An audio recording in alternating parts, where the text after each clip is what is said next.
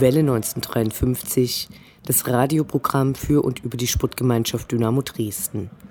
Dynamo konnte mit vier weiteren Punkten seit der vorigen Sendung keine Verbesserung des Tabellenplatzes erspielen, doch der Abstand auf die Abstiegsplätze stieg weiter, beträgt nun schon zwölf Zähler und es wurden fünf Punkte mehr erspielt als zum gleichen Zeitpunkt der Vorsaison.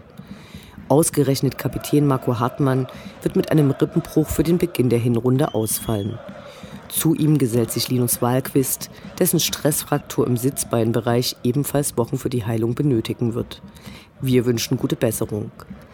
Alle weiteren diskussionswürdigen Ereignisse fanden jedoch abseits des grünen Rasens statt. Die ordentliche jährliche Mitgliederversammlung wurde mit einigen kritikwürdigen Nebenerscheinungen durchgeführt.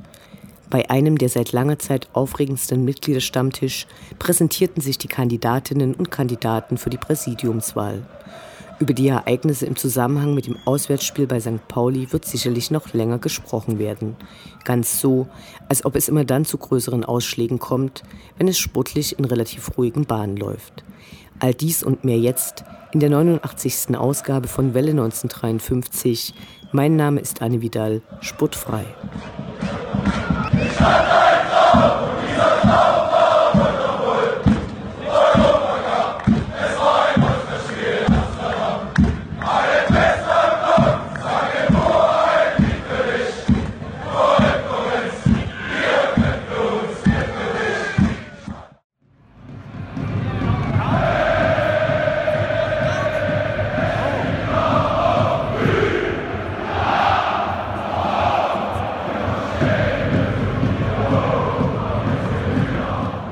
Der Blick zurück.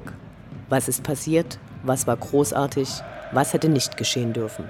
Infos zu den absolvierten Liga- und Pokalspielen.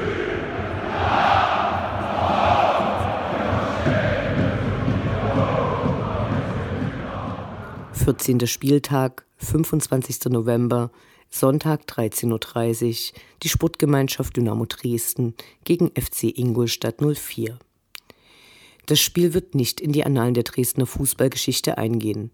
Trotz des vermeintlich klaren Ergebnisses war es ein glücklicher Sieg. Gegen den Tabellenletzten ging Dynamo als klarer Favorit in die Begegnung. Nur das vorangegangene Spiel in Köln ließ manche Frage offen. So erwarteten alle im Stadion eine Reaktion auf dieses Debakel. Die ersten Minuten waren verheißungsvoll. Auch wenn die rote Karte für Ingolstadt etwas überzogen wirkte, sorgte sie für eine lange Überzahl der Dynamos und der mit dieser Entscheidung verknüpfte Elfmeter sorgte für die frühe Führung, erzielt durch Patrick Ebert. Kurz darauf gelang noch das sehenswerte zweite Tor durch Musa Kone. Leider kam es nicht zu klaren Verhältnissen auf dem Platz. Die Mannschaft ließ etliche Chancen ungenutzt und spätestens nach der Pause war von klarem Spielfluss nichts mehr zu sehen. Es war nicht wie im Spiel gegen den Schacht, als Dynamo in Unterzahl eher schwamm, als das Spiel zu bestimmen, aber nicht wenig im weiten Rund fragten sich, was ein spielstärkerer Gegner als der Tabellenletzte gegen die teilweise verunsichert wirkende Mannschaft erreichen hätte können. Lag es an der Verletzung von Marco Hartmann, dem wir eine gute und baldige Genesung wünschen, oder war das Spiel in Köln noch zu sehr in den Köpfen präsent? Fahrischer Spielaufbau, Fehlpässe und weiterhin schlampische Chancenverwertung prägten das Dynamo-Spiel. In der Schlussphase kam die Ingolstädte noch zu einem Pfostenschuss und irgendwann war das Spiel endlich vorbei. Egal wie das Ergebnis zustande kam, drei Punkte blieben in Dresden und dadurch könnten wir fast schon von Heimstärke sprechen. Dynamo hat mit aktuell 13 Punkten eine deutlich bessere Heimbilanz als in der Vorsaison, wo insgesamt nur 19 Punkte daheim geholt wurden.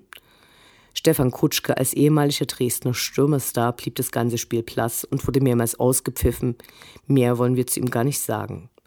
Nach dem Spiel feuerte Ingolstadt den Trainer und setzte den mittlerweile dritten Cheftrainer der noch jungen Saison auf ihre Gehaltsliste.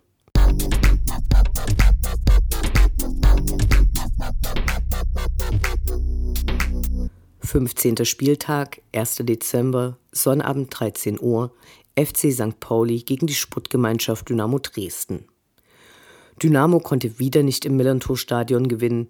Der Kick sah auf beiden Seiten ziemlich gruselig aus und interessierte bis auf den Punktgewinn, der den Abstand auf die Abstiegsplätze weiter steigen lässt, eigentlich überhaupt nicht. Kurz zu erwähnen sind eine überraschende Aufstellung, die Philipp Heiser als Kapitän sah, die späte Einwechslung von Patrick Ebert, das Ausgleichstor von Yannick Müller nach einer Ecke und das Festhalten des Punktes durch meisterhafte Paraden von Markus Schubert. Doch damit genug zum Spiel. Die Ereignisse auf den Rängen und dahinter werden noch lange diskutiert werden und sorgten für schale Gefühle, Wut und Enttäuschung. Aber der Reihe nach. Frühzeitig ging es elbaufwärts und nach den ersten Kilometern wurden die Straßen weniger eisig. In der Nähe des Stadions präsentierte die Polizei ein Großaufgebot, welches zwar nicht wie in Köln vorher großspurig angekündigt worden war, aber trotz der Temperaturen gleich zwei Wasserwerfer präsentierte. Beim Stadtspaziergang wurden einige Dynamo-Fans gesichtet, die sich an den Hafen und die Landungsbrücken begeben hatten. Die mit dem Zug angereiste Fanszene wurde von einer dichten Polizeikette vom Bahnhof zum Stadion geleitet. Bei einer weiteren größeren Gruppe, wahrscheinlich mit Bussen angereist und abseits der üblichen Parkplätze abgestellten Gefährte, wurde die Polizei das erste Mal nervös und rannte hektisch, als diese in der Nähe des Doms, so wird der dortige halbjährliche Rummel genannt, ein paar Sprechchöre zum Besten gab. Schon vor Anpfiff wurde bekannt, dass die Herrentoiletten im Gästeblock zerstört worden waren inklusive Überflutung und etwas Qualm. So sinnlos. Die erste Halbzeit war gruselig. Die lange vorher angekündigten Proteste gegen Montagsspiele führten zu einer Geisterspielatmosphäre, obwohl das Millantor-Stadion ausverkauft war. Die meisten hielten sich an den Protest, so dass vereinzelt auch Traineranweisungen und Spielerrufe hörbar waren. Kurz vor dem Abpfiff der Nachspielzeit begannen die St. Pauli-Fans mit ihrer akustischen Unterstützung und auch die Dynamo-Fans wurden laut. Die Atmosphäre im Block war gereizt, dies auch durch die höhere Zahl stark alkoholisierter, sprich besoffener, die Probleme hatten, sich ihrer Gliedmaßen zu bedienen und damit für Unruhe sorgten. Danach gab es eine Vielzahl von Ereignissen, deren Rekonstruktion wohl noch einige Zeit in Anspruch nehmen wird. Im gemischten Block, der zustande gekommen war, weil Dynamo nicht alle angebotenen Sitzplatztickets verkauft hatte, kam es wohl während der zweiten Halbzeit zu Prügeleien, sodass die Polizei hinter den Eingängen wogte und in den Block wollte. Dies fiel mit dem Abtransport eines St. Pauli-Fans zusammen, der einen Herzstillstand erlitten hatte und lange Zeit reanimiert wurde. Während dieser Zeit wurde der Support eingestellt, auch im Gästeblock gab es entsprechende Ansagen. Die hereindrängenden Polizisten wurden mit Bechern beworfen und schnell entstand die Geschichte, dass diese dem Patienten gegolten hätten, obwohl der Abtransport des Fans wohl gar nicht einsehbar war. Egal. Der erste Skandal war entstanden, der schnell durch die Medien ging. Die am nächsten Tage veröffentlichten Äußerungen, zum Beispiel eines Sanitäters, der die Becherwürfe verneinte, werden wohl nichts daran ändern. Im Gästeblock wurde ein Banner hochgehalten, das, und da muss man gar nicht drum diskutieren, sexistisch und ziemlich dumm war. Es gibt wirklich bessere Provos für die Hamburger, das Küchenthema ist langsam ausgelutscht. Was in den nachfolgenden Berichterstattungen daraus gemacht wurde, war absurd. Anstatt die Tapete einzuordnen in eine längere Reihe verschiedener Banner, bei dem die USP-Frauen immer gut gekontert hatten, wurde den Dynamo-Fans pauschal Frauenhass unterstellt und der Verein aufgefordert, in Frauenfußball zu investieren. Es gab diverse Scharmützel und unterschiedliche Versuche aus beiden Fanlagern, in die anderen Blöcke zu gelangen. Dies betraf nicht nur den Gästeblock. So wurden auch Dynamo-Rollifahrer in Mitleidenschaft gezogen. Ein Fan stürzte von der Tribüne, was eine große Blutlache hinterließ. Es wurde ein Fluchttor zum Spielfeld geöffnet, aber anstatt dies den Ordnern zu überlassen, fiel sich die Polizei so wie bei bereits einigen anderen Spielen der jüngeren Vergangenheit. Sie stürmte vor den Gästeblock und veranstaltete einen Pfefferspur-Einsatz mit wirklich außergewöhnlicher Härte. Die Sachen der Leute in den vorderen Reihen waren geradezu durchdrängt. In den Gängen herrschte Chaos. Es gab zahlreiche Verletzte und viele Leute versuchten zu helfen. Das Spiel war mittlerweile vorbei und die Fans wollten das Stadion verlassen. Dies war aber nicht möglich, weil es außerhalb des Stadions weitere Scharmützel gab. Die Polizei führte dann in diesem stark beengten Raum, in dem sich bereits zahlreiche Verletzte befanden, noch einen Schlagstockeinsatz durch, das heißt, sie prügelte noch wahllos auf Gästefans ein, absolut überzogen und sehr gefährlich für alle Umstehenden, die aber in diesem Moment gar nicht woanders ausweichen konnten. Als sich dann das Gedränge lichtete, weil die Tore nach draußen geöffnet wurden, waren Spiegelsplitter auf dem Boden zu sehen. Die Polizeiausschreitungen wurden bis weit nach Abpfiff weitergeführt. So wurde an der Tankstelle in der Nähe des Stadions ein älterer Dynamo-Fan zusammengeschlagen. Seine Frau wurde, weil sie zu ihm wollte, ebenfalls verprügelt. Drei Dynamo-Fans, die festgenommen worden waren, wurden erst spät abends entlassen. Weit nach Mitternacht endete dieser Ausflug, dessen Begleitumstände, insbesondere im Hinblick auf die Polizeigewalt, wohl nie vollständig aufgeklärt werden. In der Zwischenzeit veröffentlichten beide Fanhilfen eine Chronologie bzw. ihre Sicht auf die Ereignisse, die diesen aus dem Ruder gelaufenen Polizeieinsatz bestätigen und kritisieren. Unendlich sind die Weiten des Universums der Sputtgemeinschaft Dynamo Dresden. Alles rund um die SGD.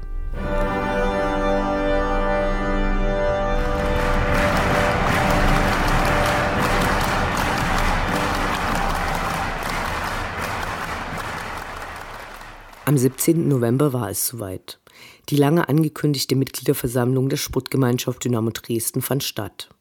Spannung versprach diesmal die Vielzahl angefallener Probleme.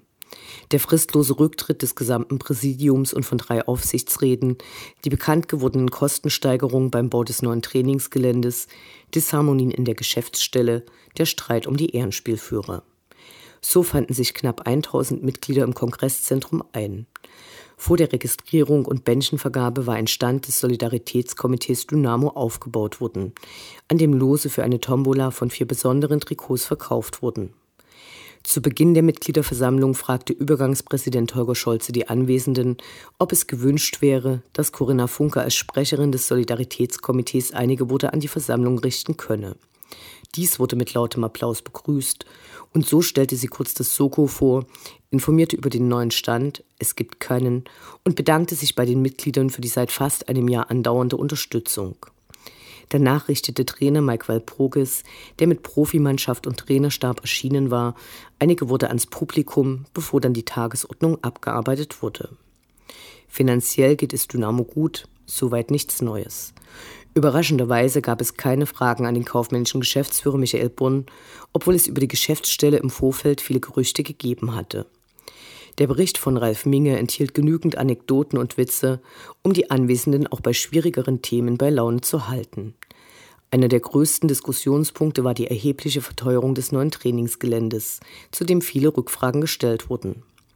Zu der in den vergangenen Monaten heiß diskutierten Frage der Ehrenspielführer brachte Übergangspräsident Holger Scholze einen Antrag ein, der die jetzigen Ehrenspielführer und Träger der Ehrennadel bestätigen sollte.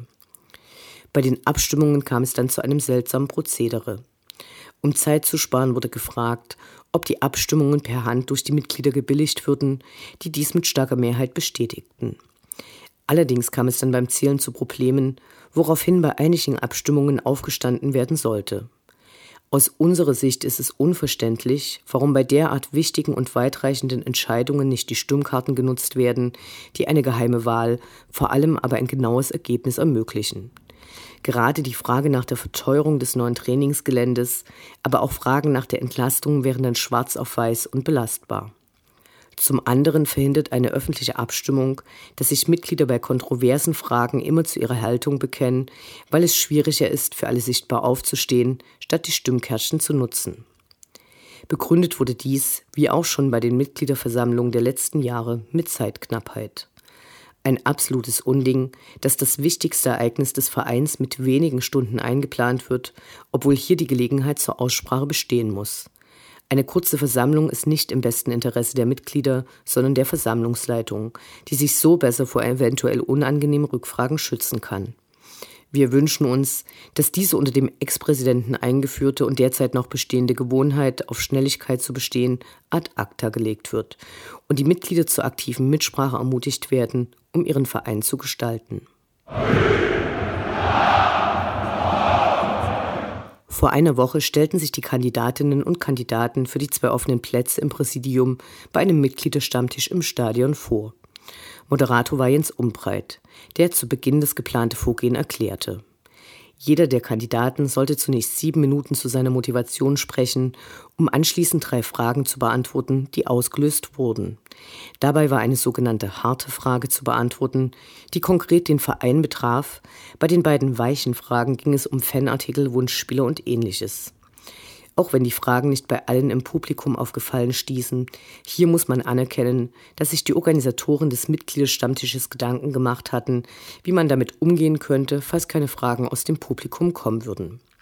Dies war ein Dilemma der vergangenen Veranstaltungen gewesen, über das man sich aber nicht wundern muss, da in den vergangenen Jahren die Fragelust systematisch mit dem Verweis auf die fortgeschrittene Zeit aberzogen worden war. Den Anfang machte Ulf Döring, ein EDV-Unternehmer aus Sachsen-Anhalt. Er war spürbar nervös und las seine Rede vom Platt ab. Er wirkte nicht unsympathisch, hat aber auch keine Kenntnisse der diversen Fangruppierungen und interner Abläufe, so dass wir ihm eher wenig Chancen ausrechnen. Auf Nachfrage räumte er ein, in eher kleineren Vereinen mitgearbeitet zu haben. Als nächstes war Ronny Rehn an der Reihe, der bisher als stets kritischer Fragesteller auf den Mitgliederversammlungen aufgetreten war. Er wirkte nervöser, als viele der Zuschauer das nach den sonstigen Auftritten erwartet hatten, konnte aber mit Vereinswissen und Detailwissen über die deutschen Fußballverbände diverser Ligen trumpfen. Zusätzliche Pluspunkte gab es für seine freie Rede. Als seine Ziele benannte er Traditionspflege, einen besseren Umgang mit ehemaligen Spielern und eine bessere Kommunikation zu den Fans. Einige Lacher gab es auch. Seine Hymnenwahl, wenn es den zwölften Mann nicht gäbe, wäre auf einer grünen Wiese. Weitere Fragen beantwortete er zunehmend souverän.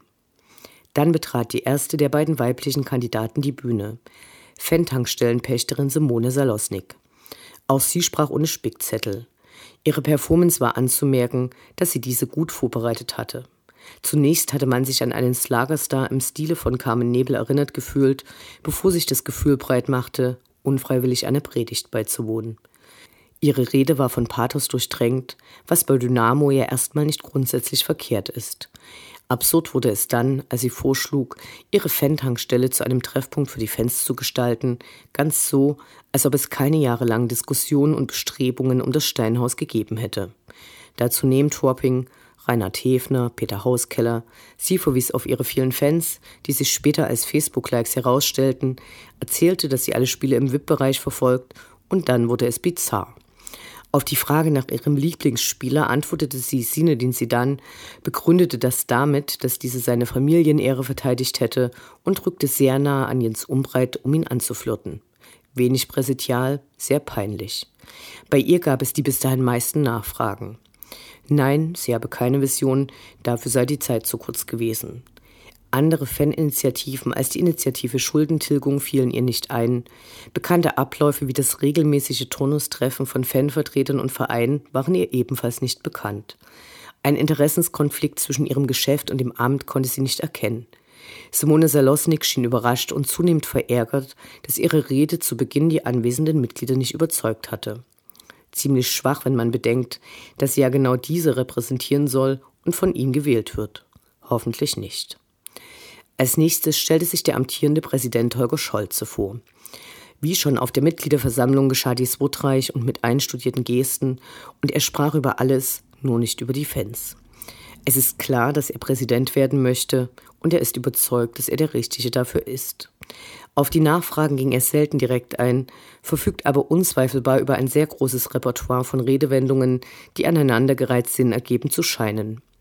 Auf die Frage zu seiner Rolle beim Team für Dynamo, mit der er sich vor einigen Jahren in den Aufsichtsrat wählen lassen wollte, behauptete er, nur zwei der Teammitglieder gekannt zu haben.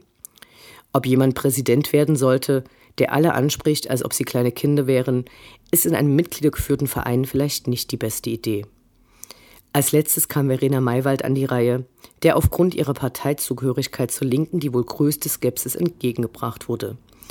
Anders als ihre Vorgänger ging sie weniger auf ihre durch Mitglieder einsehbare Bewerbung ein, sondern hatte einen Ausdruck von Fragen aus dem Mitgliederforum dabei, die sie beantwortete. Durch ihre hemdsärmeliche und offene Art sammelte sie viele Pluspunkte.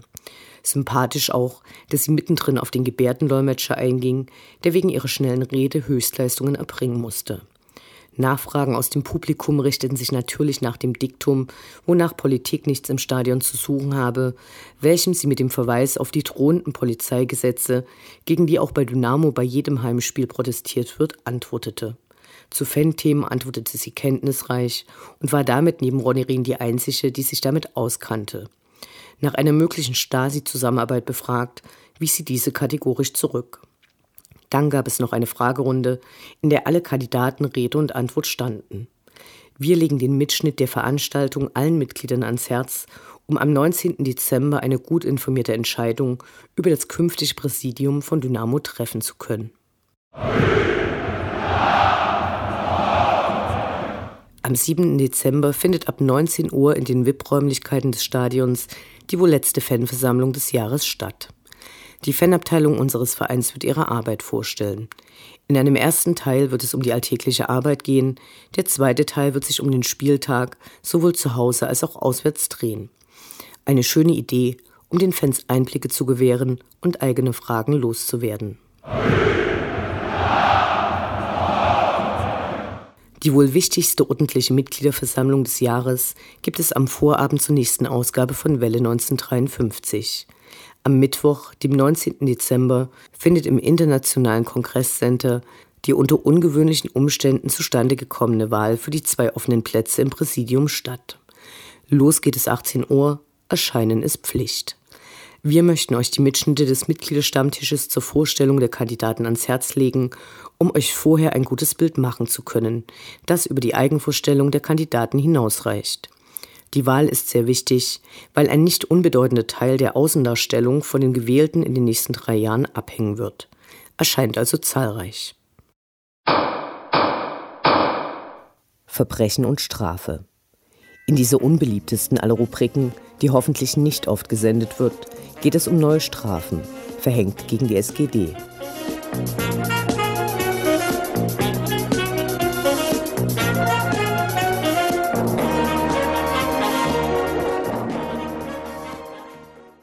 Wieder einmal ist es soweit. Der DFB braucht Geld für die Weihnachtsgeschenke seiner Funktionäre und so wurden zahlreiche Bußgeldbescheide an diverse Vereine verschickt. Beim Spiel gegen den Schacht wurden von den Verantwortlichen 25 Mal Pyro für die Choreo zu Beginn der zweiten Halbzeit gezählt. Die geworfenen Gegenstände beim Eckstoß in der 61. Minute, bei der ein Schachter dramatisch zu Boden fiel, obwohl er in der Zeitlupe erkennbar nicht getroffen worden war, wurde mit drei beziffert. Gemäß des Strafenkataloges, der 600 Euro pro Pyro und 500 Euro je geworfenem Gegenstand vorsieht, wären es 16.500 Euro gewesen. In Rechnung gestellt wurden am Ende 16.125 Euro. Immerhin gibt es Mengenrabatt. Wir bleiben dran und werden versuchen, eine mathematische Formel dieser Rabattierung zu ergründen. Leider wird dies wohl noch nicht die letzte Strafe in diesem Jahr gewesen sein, denn Köln und die Geldbündel beim Spiel gegen Sandhausen wurden noch nicht abgerechnet. Ausrufezeichen! Ausrufezeichen!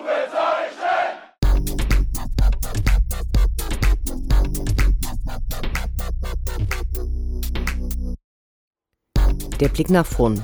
Die nächsten Spiele, die nächsten Termine. Hoffnung und Zuversicht. Niederlage oder Ufter.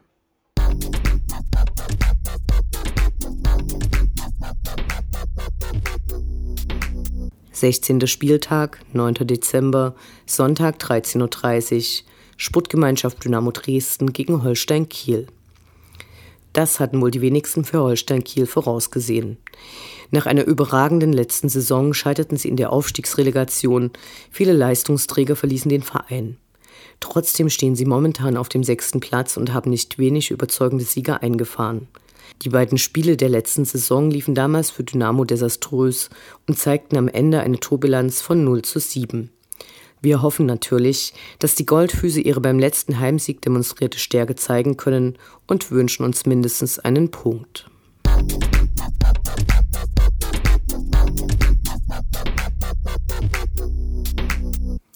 Siebzehnter Spieltag, 15. Dezember, Sonnabend 13 Uhr, SC Paderborn 07 gegen die Sputtgemeinschaft Dynamo Dresden. Das vorletzte Spiel des Jahres 2018 steht an und es geht ins weit entfernte Paderborn. Derzeit stehen sie punktgleich, aber mit besserem Torverhältnis zwei Plätze vor Dynamo auf Rang 9. Sie haben zwar trotz der harschen Köln-Niederlage von Dynamo bereits sechs Tore mehr kassiert, aber gleichzeitig 13 mehr erzielt. Die Langzeitbilanz sieht für Dynamo leicht besser aus. Vier Niederlagen und vier Unentschieden stehen sechs Siege der Goldfüße gegenüber. Der Drittliga-Aufsteiger ist stark in die Saison gestartet. Eine Delle stellte dann der 10. bis 13. Spieltag dar, bei denen ihnen kein Sieg gelang. Danach zerlegten sie Heidenheim mit 5 zu 1 und erzielten ein Unentschieden gegen ihren Erzrivalen Bielefeld. Eine leichte Aufgabe wird es also nicht. Wir sind gespannt, wie viele Fans sich auf die weite Reise machen und wie sich die Polizei präsentieren wird. Nordrhein-Westfalen ist in den vergangenen Wochen für viele auswärtige Fans diverse Vereine kein gutes Pflaster.